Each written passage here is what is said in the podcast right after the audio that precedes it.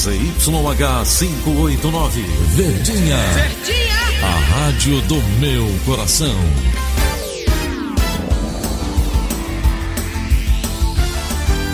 Rádio Notícias Verdes Mares 810.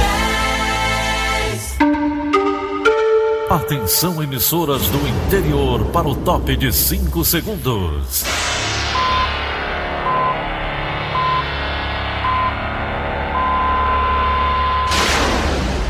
A Verdinha leva o som cada vez mais longe. Rádio Sul Cearense de Brejo Santo, Cristal de Quixeramobim, Iracema de Ipu, Jornal Centro-Sul de Iguatu, Macambira de Poeiras, Tabajara de São Benedito, Oroz FM, Pioneira de Forquilha, Itataia de Santa Quitéria, União de Camocim, Educadora do Cariri do Crato, Líder FM de Itapipoca, Aquarela FM de Miraíma, Liberdade de Itarema, Carinhosa de Acopiara, Sertão Central de Senador Pompeu, Vale do Salgado de Lavras da Mangabeira, Vale FM de Nova Russas.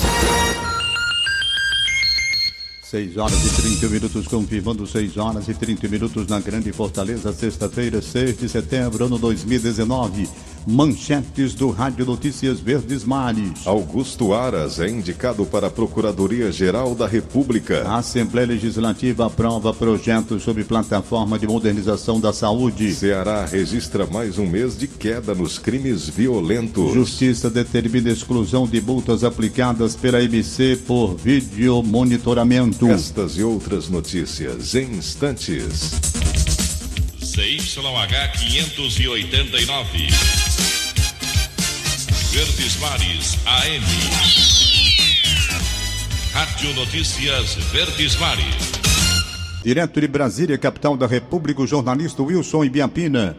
Bom dia, Ibiapina. Bom dia, Tom Barros. Bom dia, Frank. Bom dia, Ceará. Um decreto, de, o governo decretou estado de emergência no Distrito Federal por causa da alta temperatura e da baixa umidade do ar. Clima de deserto. Não existe previsão de chuva aqui antes da segunda quinzena de setembro. O estado de emergência é decretado quando o Instituto Nacional de Meteorologia é, computa dois dias seguidos de umidade abaixo de 12%. A Defesa Civil recomenda beber muita água, não se expor ao sol e usar roupa leve. Augusto Aras deve se tornar o primeiro procurador-geral da República desde 2003 que não fazia parte da lista tríplice organizada pela Associação Nacional dos Procuradores da República, a partir da votação entre os membros do Ministério Público Federal. Aras é crítico da consulta e sua indicação desagrada grande parte dos procuradores que temem pela independência da instituição. Augusto Aras, professor da Faculdade de Direito da Universidade de Brasília, UNB, é mestre em Direito Econômico e doutor em Direito Constitucional. É baiano de Salvador, onde nasceu em 1958. Ele vai assumir a PGR sob forte bombardeio. A Associação dos Procuradores convoca protestos para a próxima segunda-feira. Que vai ter que ser votado também no plenário do Senado, além do nome do novo Procurador-Geral da República, Augusto Aras, é o relatório do senador Tasso Gereissati sobre a reforma da Previdência, aprovado na última quarta-feira na Comissão de Constituição e Justiça.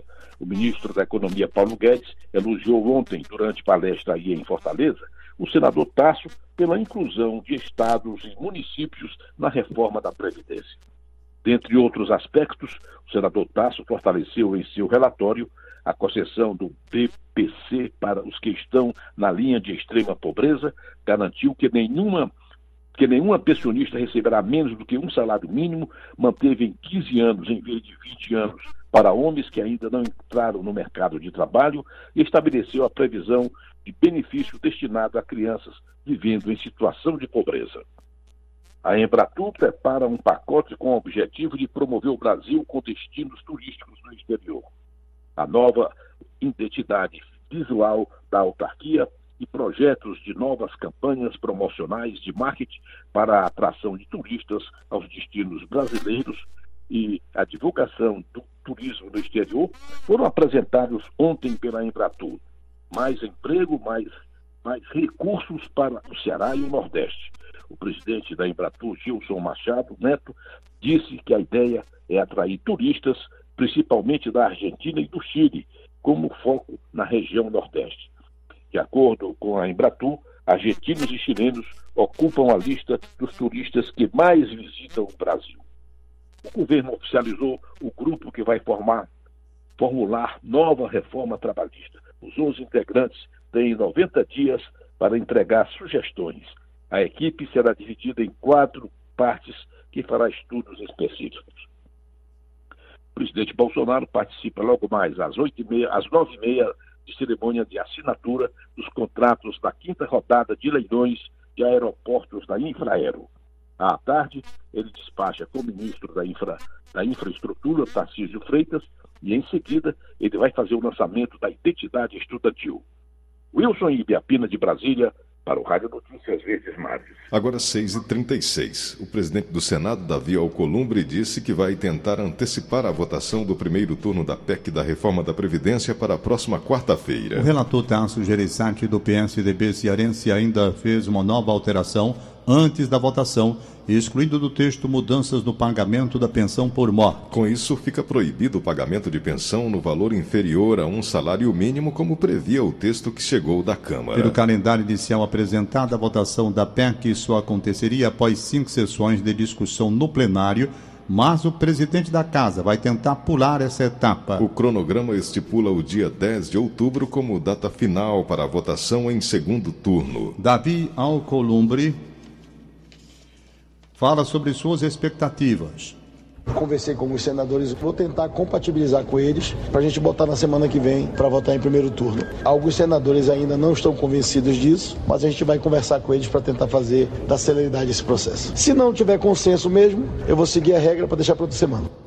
Já sobre a chamada PEC paralela, que estende as mudanças na aposentadoria também para os servidores de estados e municípios, o presidente Davi Alcolumbre disse que espera votá-la até o final deste ano. 6 horas e 39 minutos. O presidente da República, Jair Bolsonaro, indicou o nome de Augusto Maras para o cargo de Procurador-Geral da República, posto máximo do Ministério Público Federal no país. A indicação ainda vai passar por sabatina na Comissão de Constituição e Justiça do Senado e depois será aprovado pelo plenário da Casa. O mandato da atual Procuradora-Geral da República, Raquel Dodge, termina no dia 17 de setembro setembro. Até lá, se o nome de Aras ainda não tiver sido aprovado pelo Senado, assumirá temporariamente o vice-presidente do Conselho Superior do Ministério Público Federal, o subprocurador Alcides Martins. Nessa hipótese, Alcides Martins fica no chamado mandato tampão até a posse de Augusto Baras. O ministro da Economia, Paulo Guedes, disse nesta quinta-feira, durante palestra aqui em Fortaleza,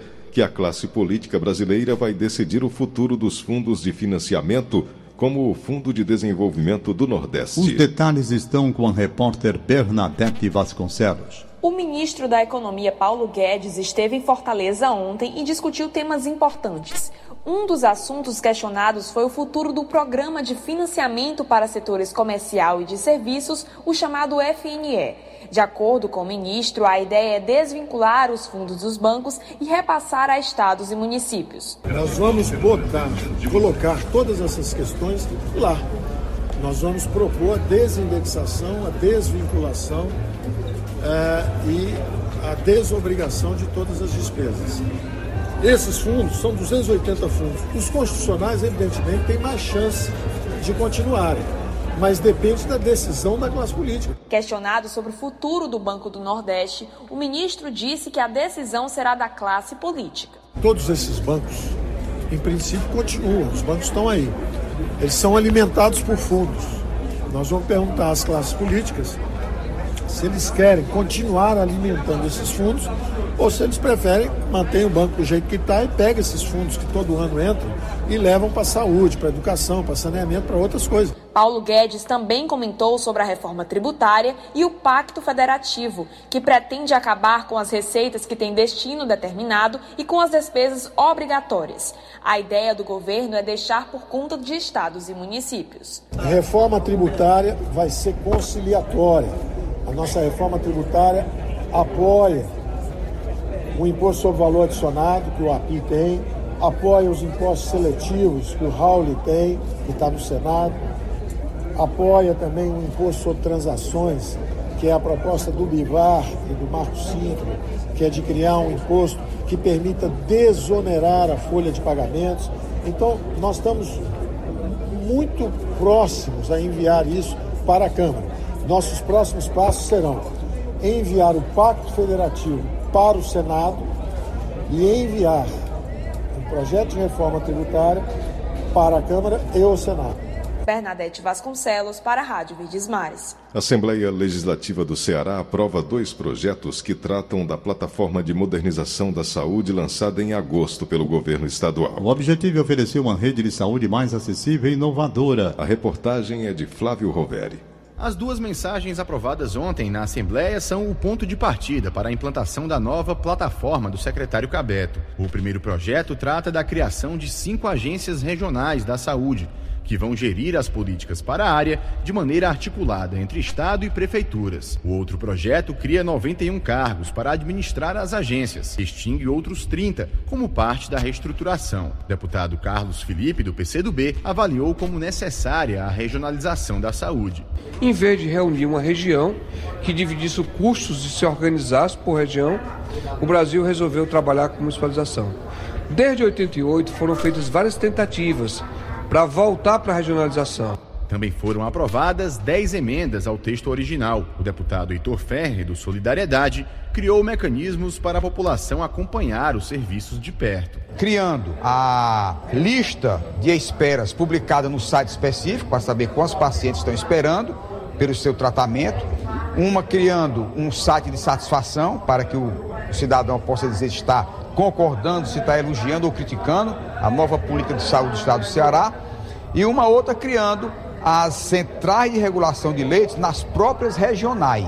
Líder do governo, o deputado Júlio César Filho, do Cidadania, conseguiu também aprovar uma emenda articulada junto a lideranças municipais. Os modelos do COAP, contrato organizativo da ação da saúde, firmado entre Estado e prefeituras, serão discutidos apenas posteriormente, por meio de decreto.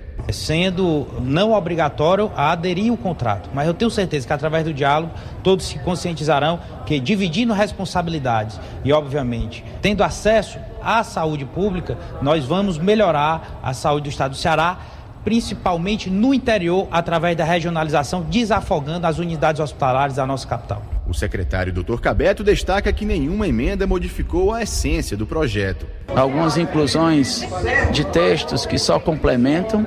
Acho que é um apoio da bancada, entendeu a filosofia, entendeu que isso é para o usuário, entendeu que isso é para o desenvolvimento social e urbano e da saúde. Segundo o secretário, as três próximas mensagens do projeto de reestruturação tratam da criação da Escola de Saúde e Inovação do Estado, da autoridade reguladora que vai aferir a qualidade dos serviços e também da contratação de 7 mil novos profissionais da saúde. O investimento total no projeto é de 600 milhões de reais. Flávio Roveri, para a Rádio Verdes Mares. Agora 6h44. Vence nesta sexta-feira a oitava parcela do IPTU 2019. O documento de arrecadação municipal DAN está disponível para consulta e impressão no site cepim.fortaleza.ce.gov.br. Na página, o contribuinte tem acesso aos principais serviços, informações e formulários relativos ao IPTU 2019. Boleto, o boleto pode ser pago em bancos e casas lotéricas dentro do vencimento indicado no documento. Outra facilidade oferecida no site aos cidadãos é o agendamento eletrônico. É possível agendar dia e hora para atendimento de questões relacionadas ao IPTU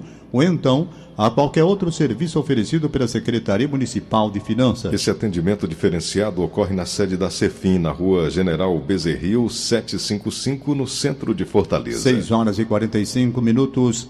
6 e 45 Hoje e amanhã, o Rádio Notícias Verdes Mares vai apresentar reportagens especiais sobre a evasão escolar. São vários os motivos que contribuem para o afastamento do estudante da sala de aula. A reportagem é de, Teis, é, de Tiani Nascimento. Tá. Abandono recua, mas 16 mil alunos ainda deixam escolas no Ceará. O meu pior ano da minha vida foi em 2017, foi quando eu perdi minha avó, que foi quando a famosa depressão meio que entrou na minha vida, que eu descobri que eu tinha, que eu me mutilava muito. E esse foi o pior da minha vida, que foi quando eu comecei a meio que sair da escola, não ir mais. Wagner Menezes Filho, aluno da rede estadual do Ceará, tem 20 anos e tenta concluir o ensino médio. Ele narra os dilemas pessoais que afetam sua permanência na escola. Nos últimos quatro anos, Wagner reprovou uma série e, um tempo depois, abandonou as aulas em pleno ano letivo. Em 2018, Wagner retomou os estudos mas sua história segue marcada por problemas que muitas vezes têm feito outras centenas de jovens do Ceará desistirem da escola. O estado, de modo geral, tem baixas taxas de abandono escolar, mas ainda assim, no ano passado, pelo menos 16 mil alunos deixaram de frequentar as aulas. O índice de abandono chega a 5%. Quem acumula faltas sabe que em diversas situações elas não são injustificadas, explica o estudante Wagner Menezes. Se a pessoa está faltando muito, logo tem um problema na vida dela, entendeu? Não falta porque em si ela quer. Alguma coisa está acontecendo, ela pode estar tá sofrendo bullying, essas coisas. Necessidade de arranjar emprego, desestrutura familiar, ausência de renda e reprovação são alguns dos obstáculos persistentes. Além disso, muitos estudantes não se identificam com o modelo escolar, não se sentem atraídos pela escola. No caso das mulheres, a gravidez precoce também é um fator que as impede de continuar os estudos. Henrique Sampaio é diretor da escola Clóvis Bevilacqua, no centro de Fortaleza. Na instituição, a taxa de abandono chega a 12%. Ele comenta as causas desse gargalo e afirma que é necessário desenvolver mecanismos que supram a demanda dos estudantes. Um dos fatores da questão do emprego, geralmente o aluno precisa, necessita trabalhar para manter uma família, para manter, às vezes não, ninguém na, na casa tem uma renda fixa. E aí quando surge uma oportunidade de emprego, formal ou informal, ele vai e abandona a escola. Se a escola não tiver uma estrutura para passar ele para um turno da noite, né, ou a rede não tiver uma estrutura que, que possa, na próxima casa dele, ter uma escola que atenda a necessidade dele, ele vai abandonar. Quem lida com essa realidade avalia que o problema é complexo e requer soluções integradas. A especialista em educação do Unicef para o semiárido, Verônica Bezerra, enfatiza o trabalho da gestão escolar para a superação desse quadro. Então entendemos que a gestão escolar ela é esse catalisador das forças que podem ajudar a cada escola brasileira evoluir para uma proposta, para um projeto e para ações efetivas que garantam um aprendizado contextualizado responsável que faça valer os desejos de aprender que são tão naturais à pessoa humana desde que nasce. Para tentar mudar essa situação, agentes da sociedade civil, gestores públicos e professores têm desenvolvido algumas ações, sobretudo de monitoramento da frequência escolar no dia a dia dos alunos. Um dos efeitos dessa iniciativa é que no Ceará, no ano passado, das 654 escolas com ensino médio, pelo menos 114 já apresentaram taxa zero de abandono. Tatiane Nascimento, para a Rádio Verdes Mares. Agora 6h48. O filme Pacarrete será exibido nesta sexta-feira, às 7 da noite e 30 minutos, no Cine Teatro São Luís, durante o encerramento do festival Cine Ceará. A reportagem é de Ana Beatriz Paris. Ela conversou com o protagonista do filme, a atriz Marcela Cartacho. Ela tem mais de 40 anos de histórias com a arte cênica e coleciona no seu currículo filmes como A Hora da Estrela, A História da Eternidade e Madame Satã. Agora interpreta a grande protagonista de Pacarrete, o premiado filme de Alanda Berton, primeiro longa do cineasta cearense, que foi um sucesso de público e crítica no Festival de Gramado. A gente está aqui com Marcélia Cartacho, essa grande atriz do cinema brasileiro. Marcélia, Olha, você deu vida a uma mulher singular. Acredito que nenhuma personagem que fez até então tenha as características de Pacarrete, né? Cada uma tem sua história, mas imagino que ela tenha sido muito marcante na sua vida, porque é na vida de todo mundo que passou ou passa por aquela cidade e agora nas de tantas outras pessoas que vão conhecer a história. Queria que você falasse um pouquinho pra gente de como foi a experiência de interpretar Pacarrete. Foi uma experiência incrível porque foi um convite de 10 anos. O Alain Deberton, que é o diretor, ele me convidou e disse que era uma história linda, que era uma mulher irreverente, que ela era completamente diferente. A maneira dela falar, o jeito dela se vestir, era tudo muito estranho. Mas como é que eu vou fazer esse personagem tão difícil?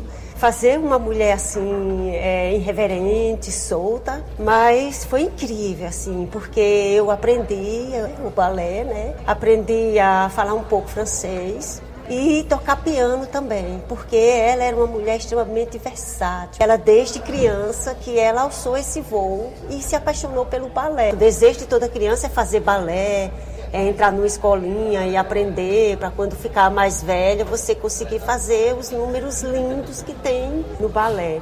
Imaginava que no Festival de Gramado vocês iam ter esse sucesso absoluto, inclusive conquistando o prêmio de melhor atriz que foi seu? Quando a gente estava fazendo o filme, a gente já sentia que tinha alguma coisa, sabe, muito especial que a gente tinha conquistado, mas a gente precisava do público para saber. Aí quando chegou em Gramado, esse público brasileiro, falando a nossa mesma língua, mas quando a gente resolveu ir para Gramado, a gente era quase como a gente saísse para ir para um outro país, né? Porque Gramado é completamente diferente, é outra cultura, é, são outras pessoas com, com meios sociais completamente diferentes do nordestino. E foi incrível, assim, porque a gente começou a perceber que o trabalho é universal. Falar sobre a Pacarrete, porque a Pacarrete, ela é uma artista. E a gente estava dialogando com o artista nesse momento atual político. E a gente está, assim, vivendo uma história assim, extremamente difícil para a nossa cultura, para o cinema brasileiro. E tem sido lindo responder com o Pacarrete nessa época assim tão difícil. Então vai ser uma celebração muito linda, muito especial. Ana Beatriz Farias para a Rádio Verdes Mares. 6 horas e 52 minutos, confirmando 6 horas e 52 minutos em instantes. Acidente em Pacajus deixa duas pessoas mortas. Rádio Notícia Verdes Mares. 6 horas e 53 minutos, direto da redação integrada do Sistema Verdes Mares. A jornalista Bárbara Sena traz as últimas informações. Bom dia, Bárbara. Bom dia, Tom. Bom dia, ouvintes. Um homem de 53 anos, identificado como Aloysio Silva Crispim, foi morto a facadas no bairro Alto do Cristo, em Sobral, durante esta quinta-feira. De acordo com testemunhas, a vítima, conhecida como Bolinha, reagiu a um assalto e entrou em luta corporal com o suspeito, sendo ferido. De acordo com a polícia, após o crime, foram realizadas buscas na região em busca do suspeito e por volta de seis horas ele foi capturado. Carlos César Moreira da Silva, conhecido como Papati, confessou o crime no momento da prisão, porém mudou a versão e negou a autoria na delegacia. Ele estava usando roupas femininas, mas a polícia não explicou o motivo. Dois homens foram assassinados em um bar na rua Rio Tocantins, no bairro Jardim Iracema, aqui em Fortaleza, já durante a madrugada desta sexta-feira, por volta de 1h20. Eles foram mortos por pessoas que passaram em um carro. As vítimas identificadas apenas como Neto e Yuri Ramon Freitas, de 25 anos, são moradores da região. Os dois morreram na hora, de acordo com testemunhas. Já os suspeitos fugiram em seguida. Familiares de Yuri afirmaram que ele tem antecedentes criminais e estava recebendo ameaças. O Departamento de Homicídios e Proteção à Pessoa vai investigar o caso. Um motorista de transporte por aplicativo foi assaltado e ameaçado com um revólver na cabeça na rua Santa Rita, no bairro Bom Jardim, durante a noite desta quinta-feira. Ele conseguiu fugir e acionar a polícia que prendeu o suspeito. A vítima foi abordada ao sair do local onde havia deixado um passageiro. Conforme o motorista, o assaltante conseguiu levar um aparelho celular e cerca de 160 reais. No momento em que o suspeito baixou a arma para guardar os objetos roubados, o motorista fugiu e pediu ajuda aos policiais que encontrou pelo caminho. Os agentes realizaram algumas buscas na região e localizaram Francisco José de Barros, conhecido como Zequinha, de 20 anos, na comunidade 7 de setembro, no mesmo bairro.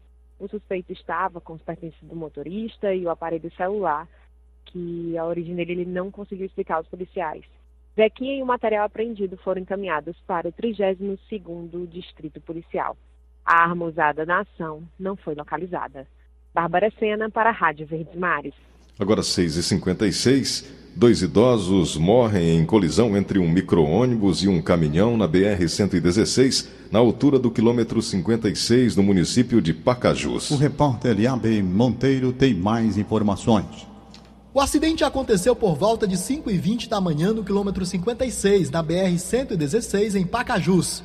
Os dois veículos trafegavam no sentido interior capital, quando, de acordo com os passageiros, este caminhão que estava na frente da van perdeu o freio e voltou de ré, colidindo na lateral do micro-ônibus. No coletivo havia 24 idosos que iam para Maracanaú fazer cirurgia de catarata, além do motorista e de uma técnica de enfermagem. Dois passageiros morreram no local. Luísa Lorato de Araújo, de 76 anos, e Elias Sobrinho, de 69. Maria Salomé de Oliveira, de 70 anos, ficou gravemente ferida e foi levada ao IJF. Tereza é filha de uma das pacientes idosas e de última hora resolveu levar a mãe em carro particular. Como eu não dava permissão a vir acompanhante, eu não queria que ela viesse só, porque eu ficava muito preocupada. E ela disse: Não, minha filha, deixa, vamos economizar esse dinheiro. Eu disse: Não, mãe, eu vou.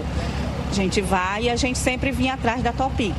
Equipes do Corpo de Bombeiros e Polícia Rodoviária Federal estiveram no local. Levantamentos vão ser feitos para ser avaliado qual foi a causa, o fator principal do acidente. Na análise do disco, a gente vai ver com que velocidade esse micro-ônibus estava e exatamente o horário da colisão.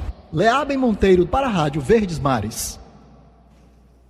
Multas aplicadas com o uso de câmeras de vídeo monitoramento devem ser excluídas do sistema da AMC. A decisão da primeira vara da Justiça Federal do Ceará, assinada nesta quinta-feira, e impede de forma imediata que a Autarquia Municipal de Trânsito registre infrações como uso indevido de celular, excesso de velocidade, carga, avanço de sinal vermelho e não uso de farol baixo durante o dia. Também pede a nulidade de todas as multas que foram aplicadas por meio do sistema de vídeo monitoramento.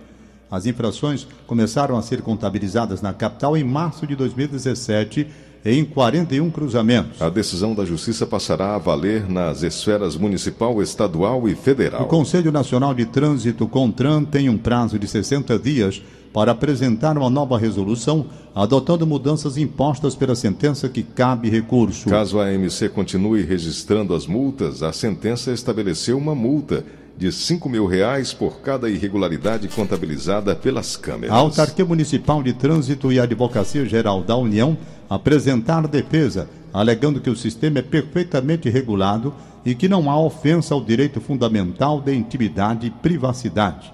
Agosto se consolidou como o 17º mês seguido de redução nos crimes violentos letais intencionais no Ceará, que abrangem os homicídios dolosos, feminicídio, lesão corporal seguida de morte e latrocínio. O Estado registrou queda de 47,2%, passando de 352 crimes para 186. Fortaleza foi o território com a maior redução, caindo de 127 mortes em 2018 para 50 em 2019, correspondendo à queda de 60,6%. Os números foram anunciados nesta quinta-feira pelo governador do estado do Ceará, Camilo Santana.